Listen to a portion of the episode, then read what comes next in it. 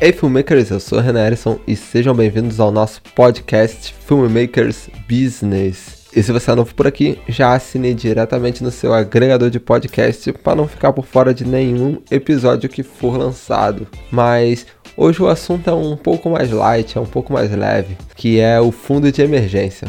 Você sabe o que é o fundo de emergência? Você já ouviu falar dele? Bom, como o nome já diz, né? O fundo de emergência é um fundo reservado para as emergências, ou seja, ele é um montante que está reservado para uma eventualidade ou algum imprevisto, como um problema de saúde, demissão ou faturamento é, menor do que o esperado, ou para até mesmo ajudar num período difícil ou algo que não foi previsto. Mas vale lembrar, galera, que reserva de emergência é diferente de capital de giro. Você não vai pegar o que você reservou para uma eventualidade para usar como capital de giro para sua empresa, mesmo que seja para fazer uma expansão, né? Mas você deve estar se perguntando, Renan, qual é o tamanho ideal para o meu fundo de emergência? Isso pode variar muito de como você recebe esse dinheiro, se você já é uma pessoa que tem um salário fixo, se você já tem uma estabilidade ou se você não tem uma estabilidade. Mas alguns especialistas recomendam que essa reserva de emergência ela deve conter entre 6 a 12 meses das suas despesas mensais. Então, por isso que é importante fazer aquele planejamento e saber o que você gasta, como foi dito no outro podcast. E para criar uma reserva de emergência, ela é muito fácil. Basta você ter primeiramente o controle, né, a visibilidade ali de todos os seus gastos e como foi dito no outro podcast, todos os seus furos de grana